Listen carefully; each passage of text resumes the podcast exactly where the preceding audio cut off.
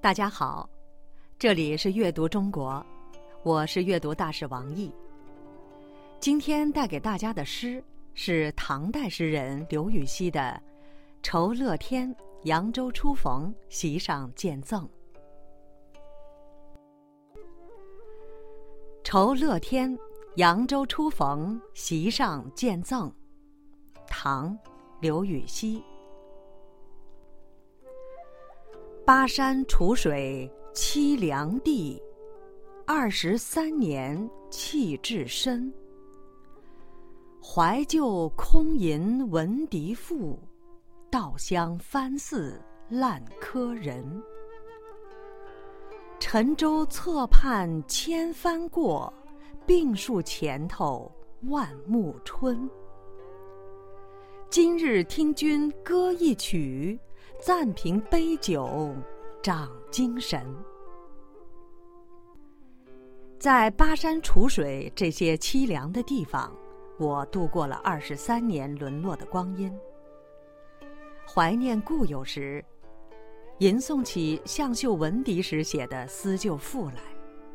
谪居在外的我归来，却感到家乡早已不再是旧时光景。上千条船争相驶过。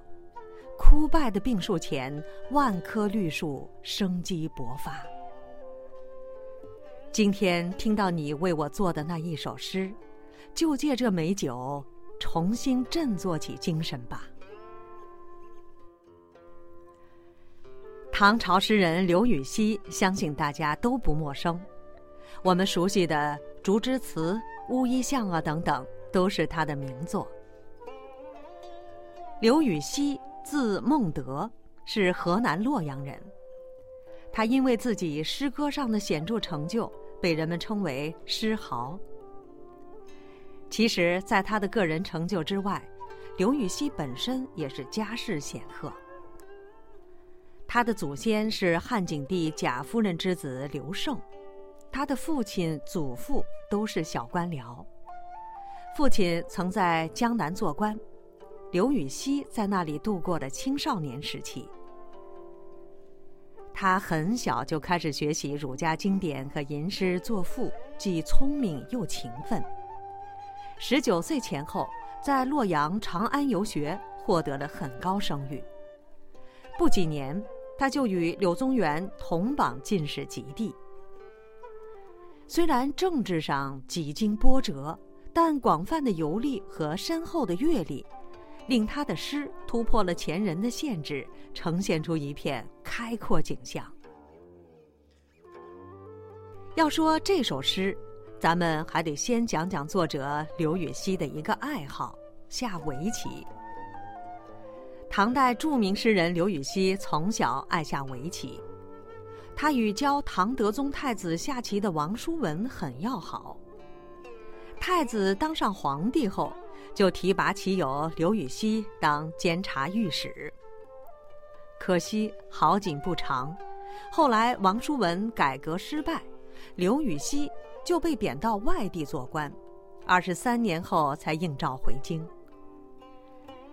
回京的路上，途经扬州，刘禹锡与同样被贬的白居易相遇，同是天涯沦落人，惺惺相惜。白居易在筵席上写了一首诗，醉赠刘二十八使君相赠。为我饮杯添酒饮，与君把箸击盘歌。诗称国手徒为尔，命压人头不奈何。举眼风光长寂寞，满朝官职独蹉跎。一知何辈才名折，二十三年折太多。在诗中，白居易对刘禹锡被贬谪的遭遇表示了同情和不平，刘禹锡也大为感慨，于是写了一首诗回赠白居易，这就是这首《酬乐天扬州初逢席上见赠》。刚才我们已经知道了这首诗创作时的情景。诗题“酬乐天扬州初逢席上见赠”中，“酬”是指答谢、酬答，这里是以诗答赠。白居易字乐天，乐天就是作者要答赠的人，见赠是送给我的意思，合起来就是在扬州初见白居易，为答谢他送我的诗所写的诗。巴山楚水凄凉地，二十三年弃置身。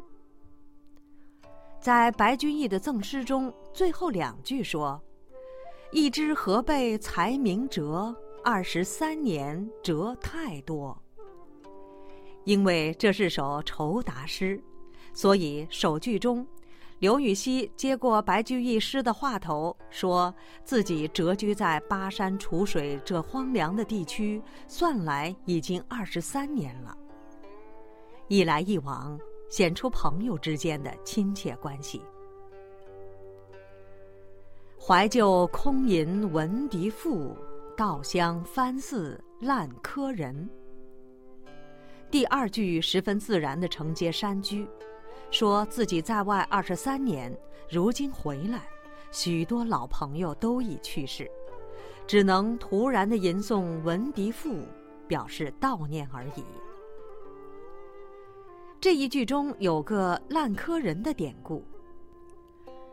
晋朝时，有一位叫王志的人，有一天他去打柴，看到两人正在下围棋，于是把砍柴用的斧子放在地上驻足观看。看了多时，起身去拿斧子时，发现斧柄已经腐朽了，斧头也锈得凹凸不平。回到家里后，发现家乡已经大变样，没人认得他。原来王志打柴误入仙境，仙界一日，人间百年，时间早已过了很久。刘禹锡把这离乡的二十三年比作观棋的时光，心中伤感，感慨万千。沉舟侧畔千帆过，病树前头万木春。白居易曾为刘禹锡在荒凉的地方虚度了年华而抱不平。刘禹锡固然感到惆怅，却又相当达观。他把自己比作沉舟病树，沉舟旁有千帆竞发，病树前。正万木皆春，这是多么豁达的襟怀呀！今日听君歌一曲，暂凭杯酒长精神。最后一句点明了题意，诗人没有一味消沉下去，怀旧感慨之后，他笔锋一转，又相互劝慰，相互鼓励了。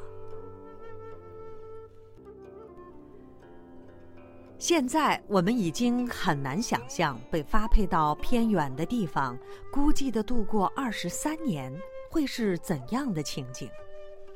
但刘禹锡不仅忍受了，还能以如此乐观的心态来看待未来，甚至劝慰朋友。也许在诗歌之外，这种达观的精神更是我们需要学习的。最后，一起来重读一遍这首诗吧，让我们在朗读声中，向历史长河彼岸的作者遥遥致敬。酬乐天，扬州初逢席上见赠。唐，刘禹锡。巴山楚水凄凉地。二十三年弃置身，怀旧空吟闻笛赋，稻香翻似烂柯人。沉舟侧畔千帆过，病树前头万木春。今日听君歌一曲，暂凭杯酒，长精神。